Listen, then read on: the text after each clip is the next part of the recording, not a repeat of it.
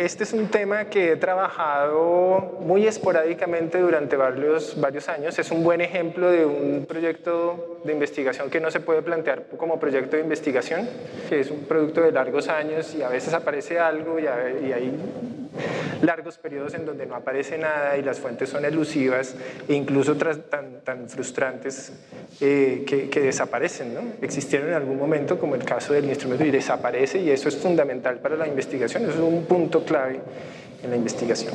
El otro aspecto es, em, no lo había, este tema no lo había pensado en términos de la interpretación eh, musical. Yo no soy, yo no soy intérprete, pero eh, digamos que cuando supe, cuando me enteré del evento hace unas pocas semanas, pues traté de darle un giro y muy rápidamente plantearlo en términos de la interpretación. Entonces, ¿qué tocaban y cómo sonaban las jazz band colombianas en los años 20 y comienzos de los 30? No son propiamente todos los 30 datos históricos para una agenda de interpretación eh, musical. Detrás de esta investigación también me parece que es fundamental, esto no está concluido, hay apenas una pequeña publicación, hay unos agradecimientos que me, parecen, eh, me parece que es muy importante hacerlos eh, en este punto, y es a los descendientes de Anastasio Bolívar, ya algunos saben quién es Anastasio Bolívar, quien en otros momentos me han escuchado hablar sobre este músico.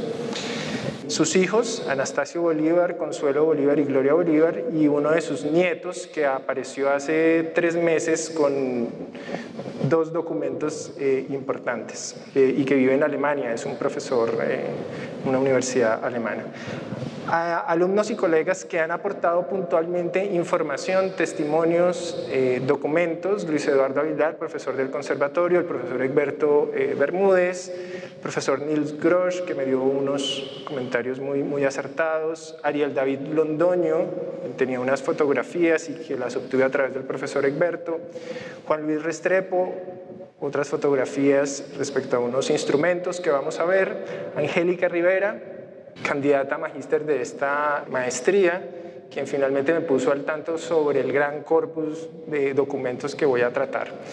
Y eh, en otros momentos vinculados a otros proyectos, pero en esos proyectos han salido, han salido documentos para, para este tema. Liceda Costa y Carlos Mario, Carlos Mario Benítez instituciones, por supuesto la Universidad Nacional, pero también la Fundación Nacional Batuta y Caterin Surachi, que también eh, permitió el acceso a unos documentos, y la Biblioteca Nacional. ¿Qué sabemos sobre los jazz band o los jazz band de los años 20 y 30 colombianas? Eh, creo que los testimonios más, no sé si directos, llamarlos directos, pero los testimonios más vividos es la iconografía en un libro publicado hace unos pocos años sobre el jazz en Colombia que pretendía hacer toda una panorámica, siempre se van a esa especie de prehistoria del jazz que no ha sido tratada de la mejor manera, pero esos trabajos, y en particular uno de Luis, Enrique Muñoz, tiene algunas fotografías que son, son valiosas, entre esas estas. El formato de Jazz Band llega a Colombia más o menos en 1919, hay una preocupación como para el año que para mí no es, no es necesariamente tan importante. Y tenemos este tipo de conjuntos con ese tipo eh, de instrumentos. Por ejemplo, ahí la trompeta con, con la sordina, las guitarras, atrás maracas y percusión, la jazz band Lord Dewey en eh, Cartagena, esta fotografía debe ser de finales de los años 20, tal vez 1927. Eso es otro problema, datar las, fotografías. Jazz Band Pasos en Medellín, Jazz Nicolás, también en Medellín, el número de instrumentos y el número de músicos, ya voy a hablar más adelante de eso. Nuevo Horizonte, Jazz Band, esto creo que es Barranquilla.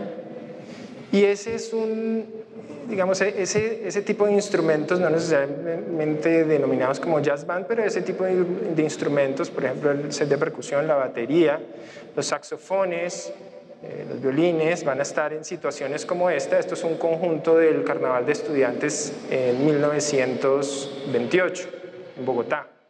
En 1929, en Bogotá, la jazz band Ernesto Boada, y 1934 la orquesta de Efraín Orozco, Jazz Band Orquesta de Efraín Orozco. Ya en los años 30 esto comienza a cambiar. Esta es una imagen, no está muy buena la reproducción, de la orquesta Sosa, donde estaba mm, el trompetista y después eh, director de orquestas Pacho Galán. Acá, en la Orquesta Sosa, esta es, la orquesta, esta es fotografía de los 30. No tenemos ni una sola grabación de todos esos conjuntos. Tenemos unas cuantas, hasta hace unos años, unas cuantas partituras en versiones para piano, para canto y piano, para violín y piano, para flauta y piano, partituras sueltas. En algunos casos con fotografías de esas orquestas. Em, entonces, bueno, ¿qué tocaban? ¿Cómo tocaban? Es como esa es la pregunta, ¿no? Esa es la, la pregunta final pero también por qué interpretar ese repertorio de la jazz band. Entonces, esa es una discusión que en América Latina no se ha dado de manera amplia, quien lo ha dado de manera mm, un poco más, digamos, ha, dado un primer envión es Juan Pablo González, quien ha hecho eh, unos proyectos de reconstrucción de espectáculos de música popular los años 20, 30, 40, teatro musical, eh, teatro de cabaret, ¿no? espectáculos de, de cabaret y plantea una reconstrucción performativa de fuentes musicales para una historia social de la música popular. Ese es el título de un texto de 1905. Eh, eso me puso a pensar sobre las palabras reconstrucción, pero también recreación, recreación histórica, y la vigencia de esa recreación histórica eh, hoy en día. Reconstrucción performativa de fuentes musicales, uno se puede detener en los términos y puede ver allí algunas, em, algunos problemas. No sé si se trata de una reconstrucción de fuentes, porque la fuente es un documento que uno lee y al cual extrae información. Esa reconstrucción sería más bien la creación de otro documento, y sobre todo cuando se hace el registro visual. Un documento es un vestigio del pasado eh, material, arqueológico, lo que sea, una partitura, un instrumento, que en el momento en el que yo empiezo a conservarlo puede ganar estatus de documento y aún más cuando lo deposito en una eh, biblioteca o en un archivo. Y cuando lo normalizo, bueno, algunas operaciones de conservación, estabilización, etcétera, pero cuando lo organizo y lo ubico en ese archivo y le asigno una catalogación, ahí eso es un documento. Y cuando viene el investigador con toda su batería intelectual e incluso tecnológica y empieza a extraer información de él, eh, se convierte en fuente. En ese sentido sería no una reconstrucción de fuentes, sino realmente apelar a la terminología que ha usado la, la, em, la, la, musicología y es la interpretación, la interpretación de fuentes del pasado. Es decir, creo que acá hay un malabar de palabras que confunde y no aclara. Eh, eso aplicado a la música popular, pues sigue más o menos los mismos, eh, los mismos parámetros desprendidos del campo de la llamada música antigua. Aquí otro problema es el término de, de, perdón, de historia social.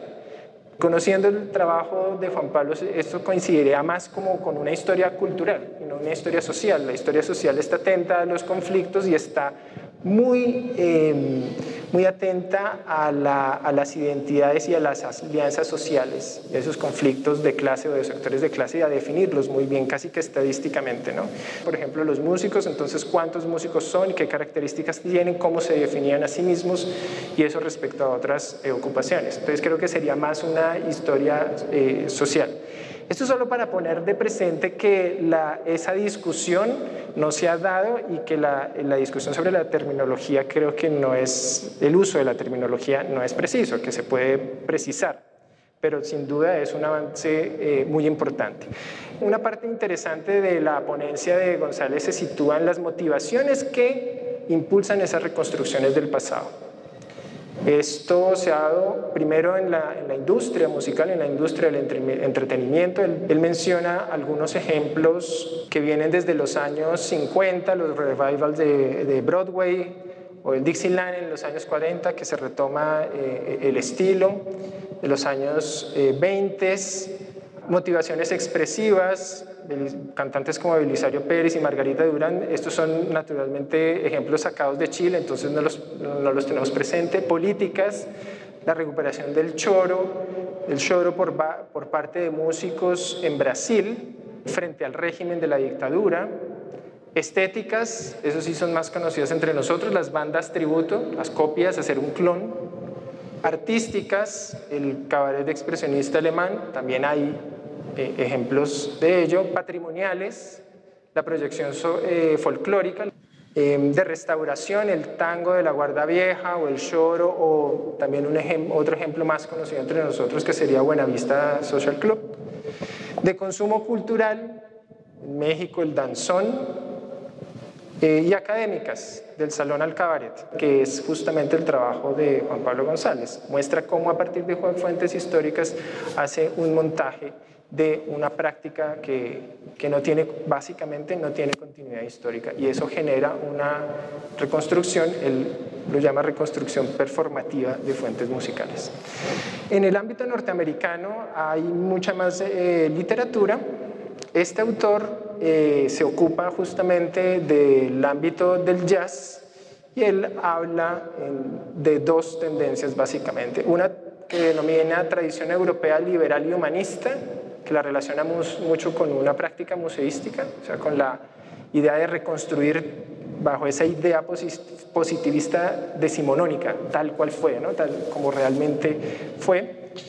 Y una tradición afroamericana que no busca situar compositores y obras de manera precisa, sino de ubicarse en una práctica que va transformándose todo el tiempo y al cual se pueda aportar. Es decir, hay una idea totalmente distinta de desde el punto de vista del aporte al conocimiento que implica la restitución, la reconstrucción de ese eh, pasado. Entonces allí de manera muy gruesa se plantea o reconstrucción, o sea, el dilema grande sería la reconstrucción versus la recreación. Y eso toma aún más sentido en una sociedad donde, por ejemplo, la semana pasada tuvimos eh, hasta ficcionaliz una discusión sobre reconstrucciones, ¿no? no propiamente reconstrucciones, sino coherencia en eh, series de televisión como Juego de Tronos, ¿no? de Netflix, donde es una ficción, claramente es una ficción que se ubica en algún momento en la Edad Media, la Alta Edad Media, pero ¿por qué va a aparecer un, un vaso de café, una botella de agua o el cable de alimentación de un computador. ¿Qué nos está diciendo eh, finalmente eso? Que todo esto juega dentro de la cultura y, desempeña un papel fundamental de la cultura y de la cultura general. Uno sería la discusión que se da en el plano, en este caso en el plano musical, si se acerca o no la sonoridad, etc.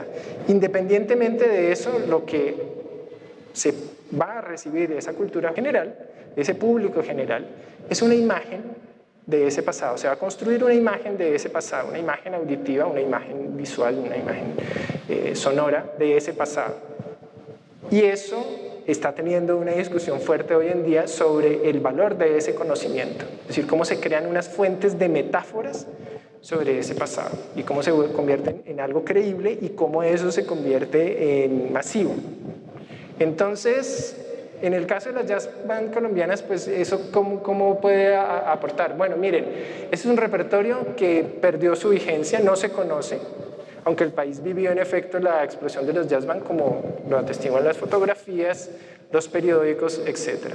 No hay grabaciones realizadas en el país ni hasta ahora un corpus significativo de partituras con las partes instrumentales, es decir, hace unos años solo teníamos las versiones para piano, para violín, piano, flauta y piano de esas piezas. Eh, también hay un interés eh, eh, de los jazzistas actuales por esa prehistoria, ¿no? entonces están buscando como sus ancestros y un linaje directo con esos ancestros. ¿Cómo llega el género, ese género del jazz al país. Pero allí también hay que tener en cuenta una cosa, ¿qué es el jazz? Que una cosa es el jazz, pero otra cosa que no necesariamente es jazz son las jazz band, el formato. Entonces ahí distinguir. El repertorio tiene poca, poquísima continuidad, así que la unidad de una época, cierta unidad o coherencia, se ha difuminado en parte por dos cosas. Por la obsesión por la música nacional, decir, hasta, hasta hace un tiempo se estaba investigando esos años buscando la música nacional, los personajes de la música nacional. Por otro, la ausencia de un corpus significativo de documentos. Sin embargo, hay que tener en cuenta que estos conjuntos son los antecedentes directos de lo que está sucediendo, de lo que va a suceder en los años 40. Lucho Bermúdez, Alex Tobar y otros que eso sí hay grabaciones. Entonces sí hay una imagen, sí hay una imagen sonora. de estos personajes, de esas, de esas prácticas. Y algo que ya había mencionado, ya sea reconstrucción o recreación, inevitablemente ambas constituyen formas de conocimiento histórico para un público en general, no solo para los académicos y para los músicos, sino también para ese público en general. Es decir, crea una fuente de metáforas sobre ese pasado que rebasan la especificidad, el detalle y el preciosismo de la discusión sobre si eso es verosímil históricamente, si eso es coherente históricamente, si eso obedece a un manejo y a un cotejo de fuentes, etc. Estas son las imágenes de los años 40, la, jazz band de la emisora Atlántico, o esta que seguramente ustedes conocen, en una fotografía de Sadie González, la orquesta de Alex Tovar en el emblemático Hotel Granada.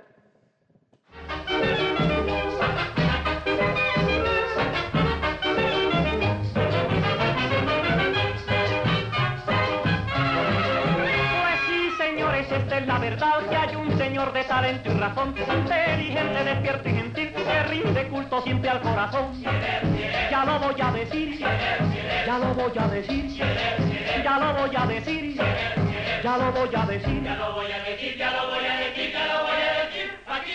Le dicen al señor que hace gran sensación, baila con gran ardor, tiene gran expresión.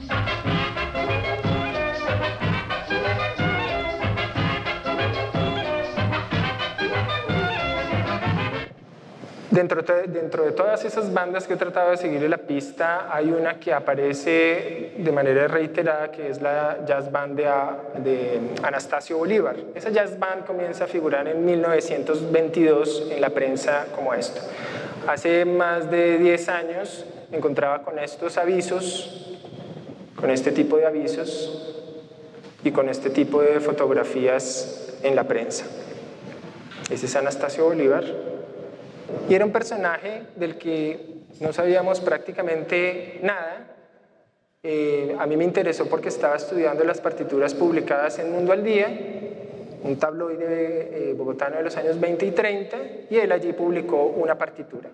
Cuando comenzaron a publicarse partituras, de pronto aparece eh, una nota en donde dicen, así como el eh, profesor Anastasio Bolívar lo ha sugerido, vamos a hacer una edición especial de todas estas partituras que publica nuestro tabloide y le vamos a, la vamos a titular como Colección Mundo al Día. Entonces él es el encargado de darle el título a esa colección.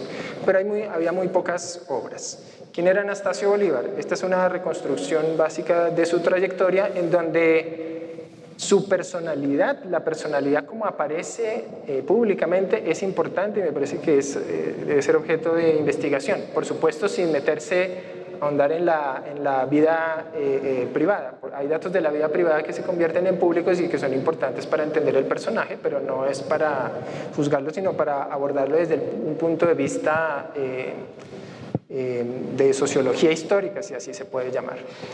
Nace en Chiquinquirá, en 1907 lo encontramos participando como un niño en el coro del primer montaje de la flauta mágica de Mozart en la Academia Nacional de Música.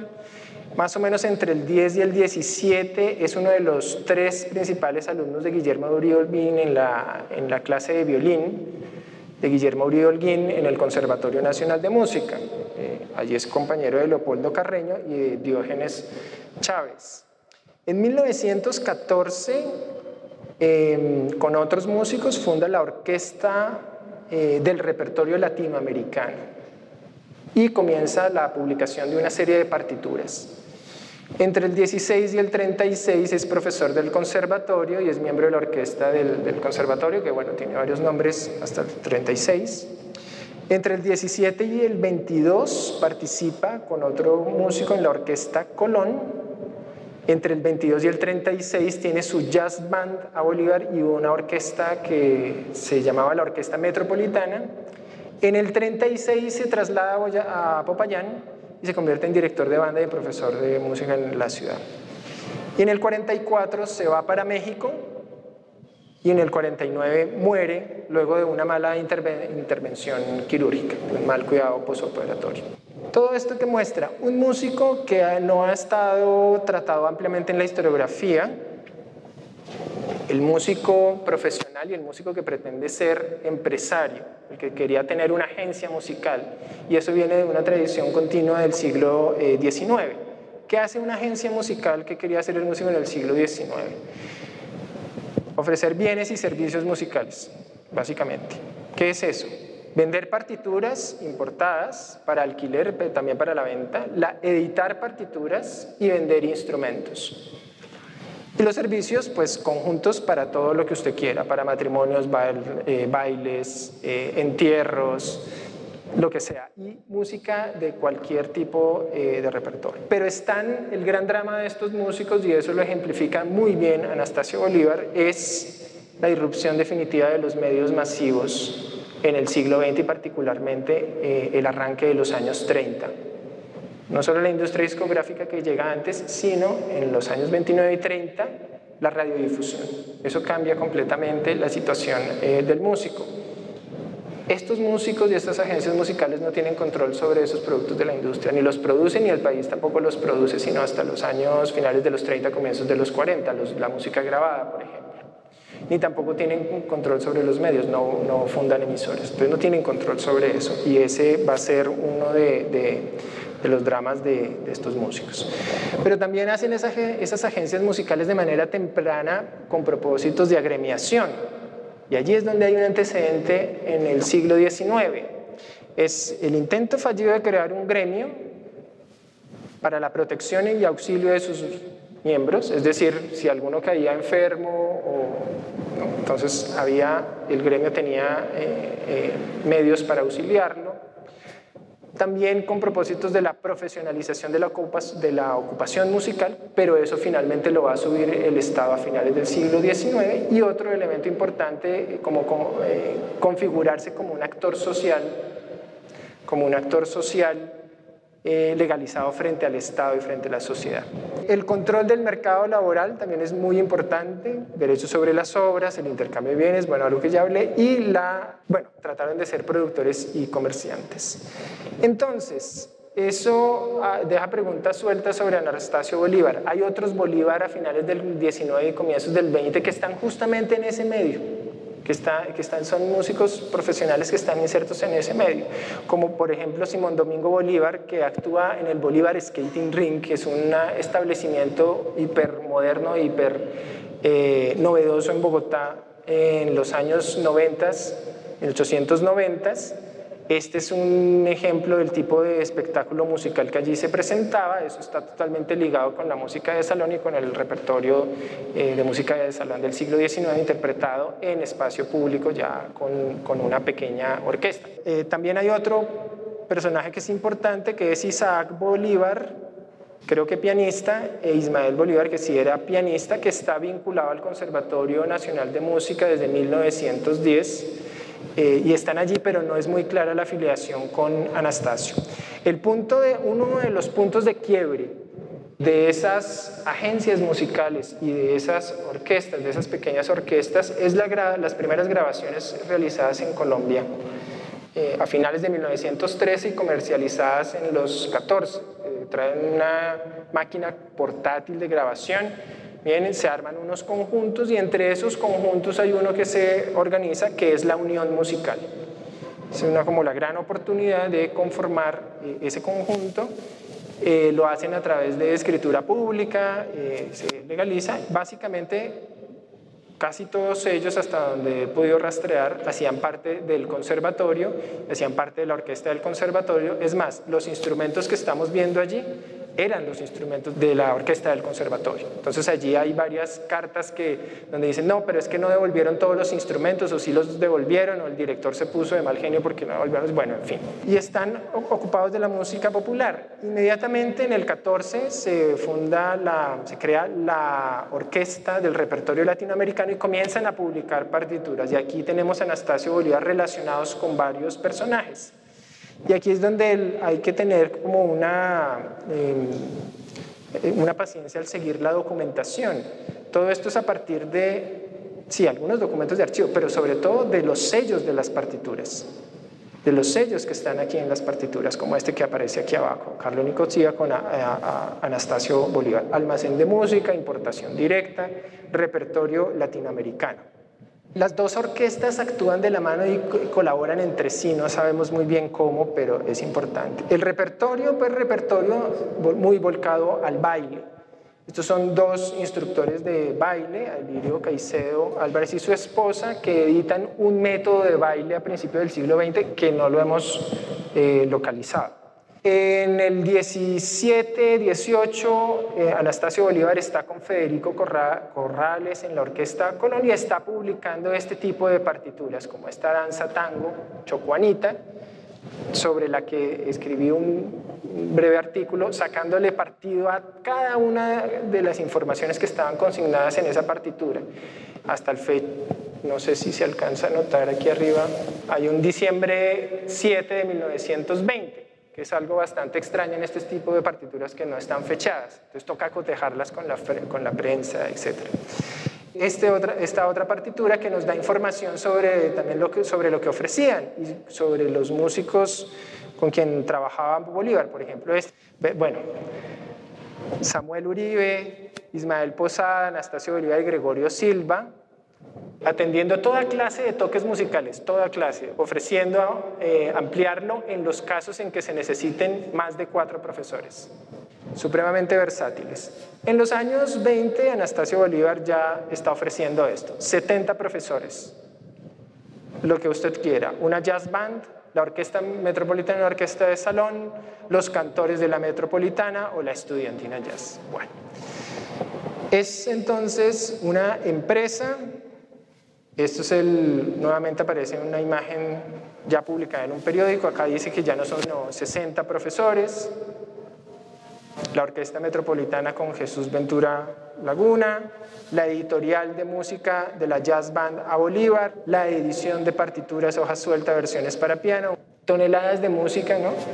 que circulan, que se venden no solo en hojas sueltas, sino también en empastados, la propaganda, esto es una carta de agradecimiento de la delegación norteamericana por los servicios de eh, la Jazz Band a Bolívar en una serie de fiestas que ofrecieron. ¿En dónde tocaron? Tocaron en los lugares de entretenimiento más importantes, lugares públicos, el Hotel Granada, el Hotel Regina, el Gong Club, el Country Club. Esta es una imagen del Country Club a finales de los 20, eh, baile. Es una lástima que no esté allí la, la orquesta, y la relación con, con, también ese es un tema interesante, la relación con la política, los tributos a los políticos, ¿no? Y la cercanía. Y allí vamos a ver también un tema que, que es importante y que es elusivo y es la relación, la posición de los músicos con, con, con, la política. Aquí está Anastasio Bolívar como parte de la orquesta del conservatorio, está Guillermo Uribe Holguín, el que tiene el número 2 en la frente, si se alcanza a ver.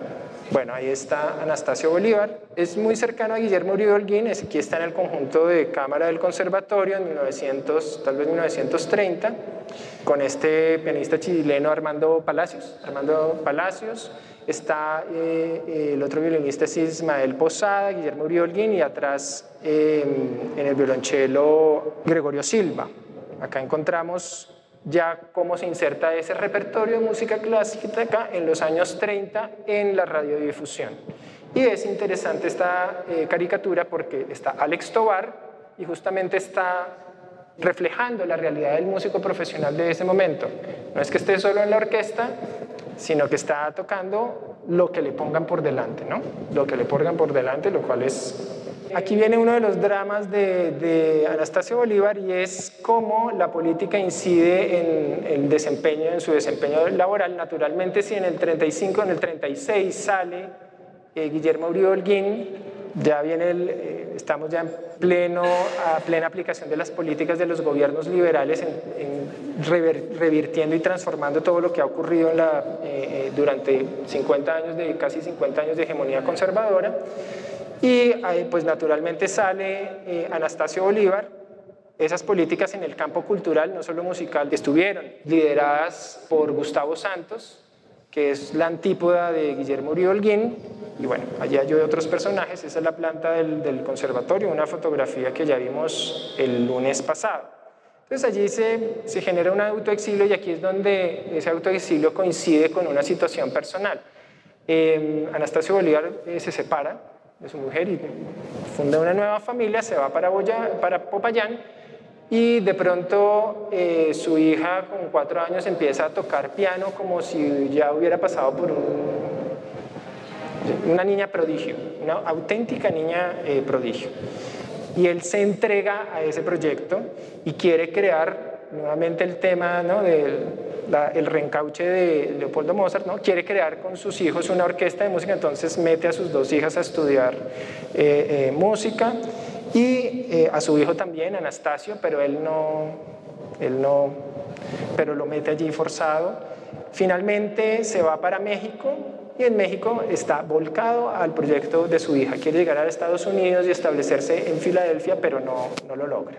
Acá hay unas fotografías del álbum de Gloria Bolívar, que mm, está con, con están los Bolívar con eh, Manuel M. Ponce, en México.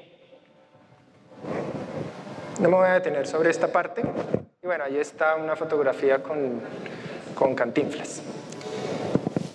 No hay ni un solo escrito de Anastasio Bolívar ni una sola entrevista. Sus palabras muy pocas veces las citan terceros en la prensa. No hay grabaciones, ¿no? Bueno, entonces, ¿qué hacemos? Y ahí es cuando viene eh, la sorpresa de encontrar, gracias a Angélica, el repertorio o parte del repertorio que es en el que me voy a detener acá. Aparece un archivo musical y en ese archivo musical aparecen varias orquestas, la Orquesta Universal, la Orquesta Ritmo, la Orquesta Vergara, una serie de orquestas y de pronto aparece esto. Anastasio Bolívar cuando uno lo busca no aparece y cuando uno lo busca de pronto aparece con sorpresas como estas. Básicamente ese archivo de solo de la porción de, Anastasio Bolívar, porque el archivo completo son más o menos 22 metros lineales, es este estante, estos cinco con cinco entrepaños. A eso se, se, se, meten, se les hace una limpieza básica y se, se ubican en cajas la pregunta, ¿cuánto se conserva del archivo original? Hay muchas ventas, sesiones, traslados, sustracciones, deterioro. Es un archivo que tiene una historia complicadísima y todavía eh, oscura, pero el archivo no, tiene, no hay catálogo ni inventario. Entonces, bueno, ¿cómo tratar de restituir parcialmente un orden original? Esa porción del archivo de Anastasio Bolívar tiene dos, lo he dividido en dos secciones. La primera, una que son las series, que son los, los juegos de empastados, y la segunda, las partituras sueltas. Esas series son cuatro básicamente, una que no tiene asignación de número, ya vamos a ver cómo es, una serie alfabética, numérica, y otra que dentro de la tradición de los, de los músicos les llamaban las monas. Son partituras que se seguían usando en los años 50, 40 y 50. Estos son los números de los empastados. Acá hay cinco en la que no tienen serie, hay cinco eh, juegos la serie alfabética es la más grande, tiene 13, la serie numérica 3 y la serie de las monas 4. Esta es la serie que no tiene ni número ni alfabético. En algunos casos hay un listado interno de partituras. Y esto es para mirar solo números. Esos cinco empastados tienen más o menos 196 obras. Y estos son los géneros. Foxtrot, y bueno, ahí hay foxtrot, español, ruso, colombiano, etcétera, etcétera. Hay vals, hay trozos de ópera, un repertorio muy importante, tango y canciones y danzas. Este es un ejemplo del repertorio. Estas serían la serie numérica, si ustedes ven acá, perdón, alfabética, acá hay una letra. De esa serie alfabética se conservan estos empastados con más o menos 350 eh, obras. Esta es la serie numérica, tres empastados, 263 obras. Y esta es la serie de las monas, que son amarillas, ¿no? son monas. Entonces esta se conocen todavía en los años 50 como las monas. Y la serie de las monas tiene 54 eh, obras. Eso nos da un total aproximado de 863 partituras. Por primera vez tenemos un conjunto de piezas en donde están las partes de, los instrumentos. Eso no necesariamente es lo, eh, eh, más llamativo, pero eh, también plantea, bueno, si esos eran las series, ¿qué se perdió? Y acá hay una imagen de qué se perdió. Si estas son las, solo tomando las series de las sueltas, si existen las que están en negro, y tomamos como el final una de las negras, eso quiere decir que se perdieron 328 y que se conservan 196. Esto es para dar una imagen de la dimensión completa del archivo. Ese archivo se, se manejaba como un gran patrimonio de la, de la Jazz Band Bolívar, era como un gran patrimonio que le permitía vender partituras y alquilarlas. Las series sueltas, de, perdón, la partitura de las sueltas, pues tienen el grueso de la obra de Anastasio Bolívar, las piezas de Anastasio Bolívar. Acá les voy a pasar rápidamente ya por tiempo porque cada una de esas partituras merece un, comentario. Pero es para mostrar un poco la riqueza del archivo, la riqueza de la iconografía. Es, es interesante porque esto para los años 20 no, no tenemos otro, o al menos hasta donde yo sé, ¿no? No tenemos otro archivo así. Y, en, esa, en ese conjunto hay unas piezas, no muchas, son pocas, no, son más o menos siete, ocho, que tienen las partes, ¿no? Tienen las partes. Además de tener ya todo ese archivo, ¿no? ya tenemos un... Eh, bueno, pero finalmente eso, ¿qué tocaban de todo eso? ¿Cómo seleccionaban todo eso? Pues hay muchos criterios y uno de ellos son los programas. Son pocos programas. Uno de estos es el de la Orquesta Colón ese tipo de programas a veces se publican en la prensa, pero también hay algunos en los clubes. Entonces, algunos criterios para la selección de las piezas.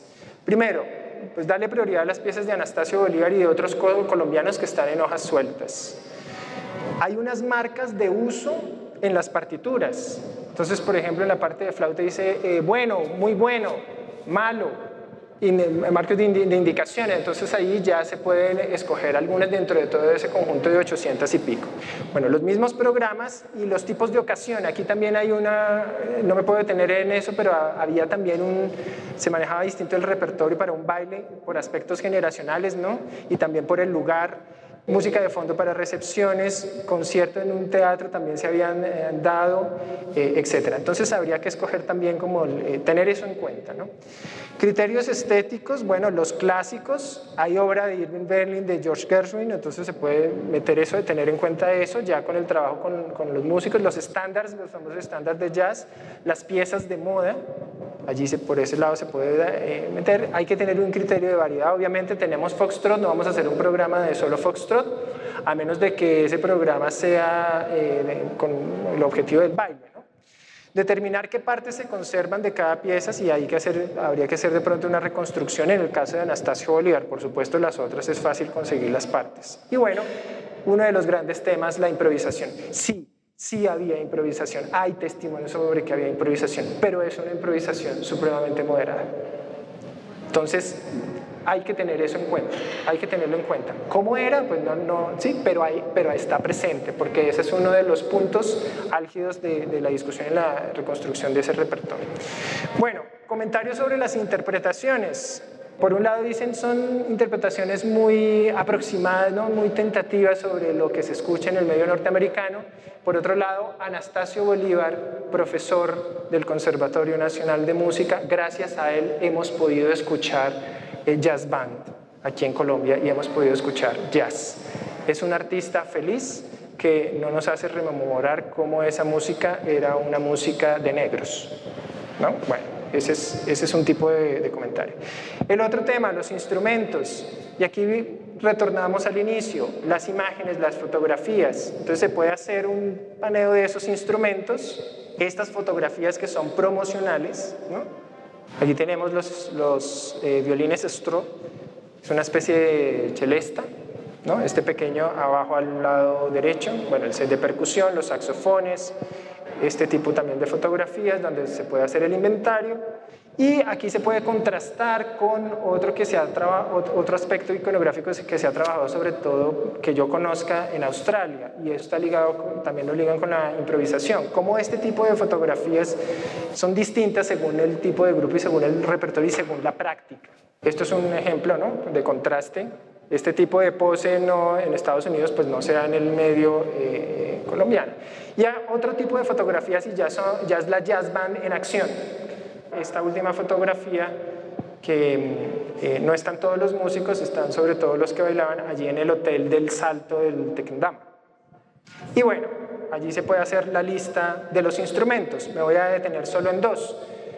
Eh, pues recuperar los instrumentos no es que todas las piezas se tocaran en este tipo de instrumentos como el violín o el violonchelo estro, pero eso lo tenía la banda y era algo de novedad, ¿no? la modernidad eh, allí. O esta que es la celesta que, que está en la colección de instrumentos Perdomo en el Banco de la República. Y el tercer aspecto, las grabaciones. Como eran músicos profesionales que querían tener control completo sobre lo que hacían, generalmente sus piezas no se graban.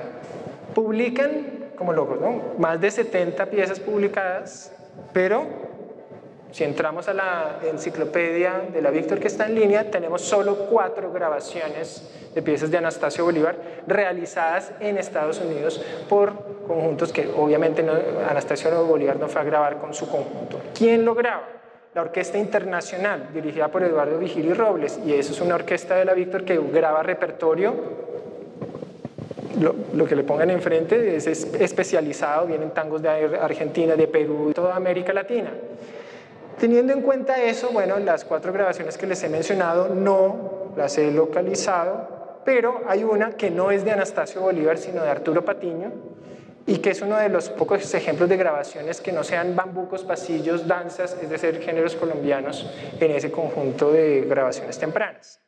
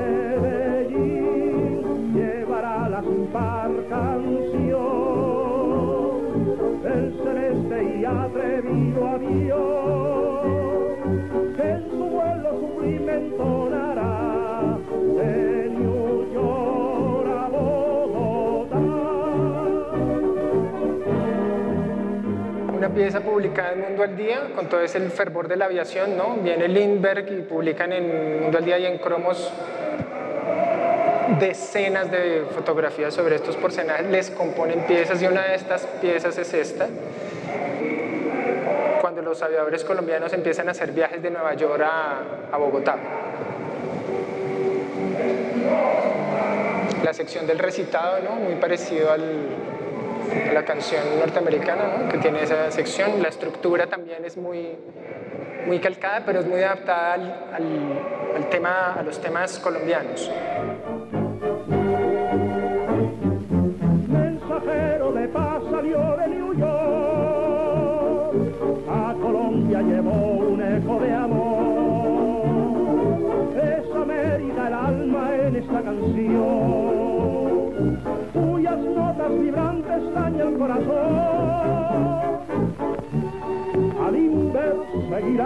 El a estrechar con viril fervor de los pueblos el ideal en New York, Barranquilla y Medellín. Llevará la par canción, el celeste y atrevido